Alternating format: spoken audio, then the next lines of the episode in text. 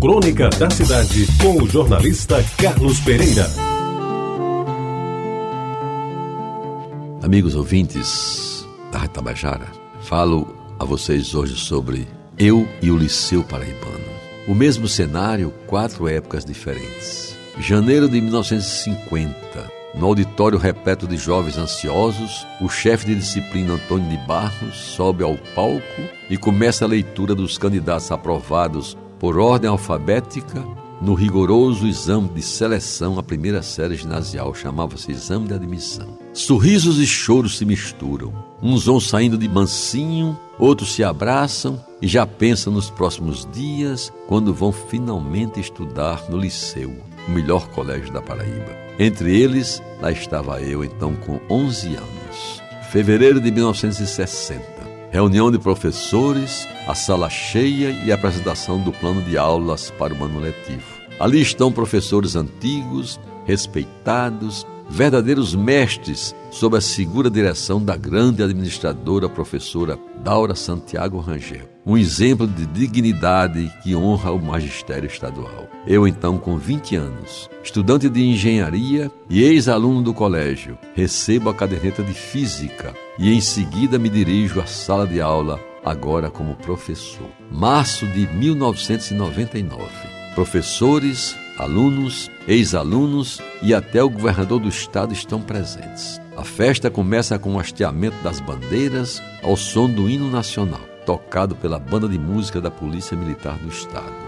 Depois é celebrada uma missa e em seguida na sala do laboratório, no primeiro andar, sob os acordes de músicas entoadas pelo coral de professores do colégio, desenvolve-se uma festa de confraternização pela passagem dos 163 anos do velho Liceu Paraibano. E agora, com 60 anos, exercendo o cargo de secretário da Educação do Estado, lá estava eu novamente. Novembro de 2005 o aposentado volta ao liceu e se reencontra com o que ele tinha de melhor.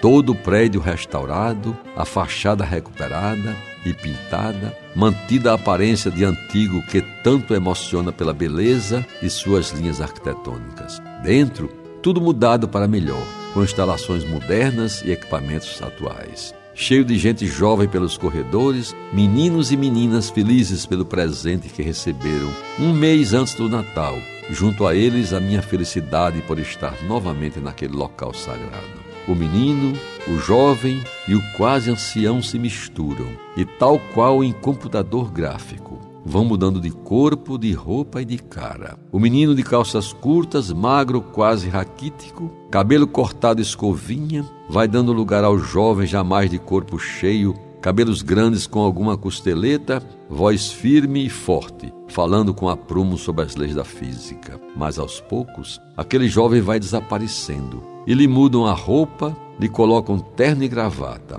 ajuntam-lhe uma pequena barriga, enchem-lhe o rosto de rugas e lhe pintam os cabelos de quase brancos. De repente, metida numa calça jeans e numa camisa polo próprias do aposentado, com os cabelos totalmente brancos, a sua figura vai perdendo o foco.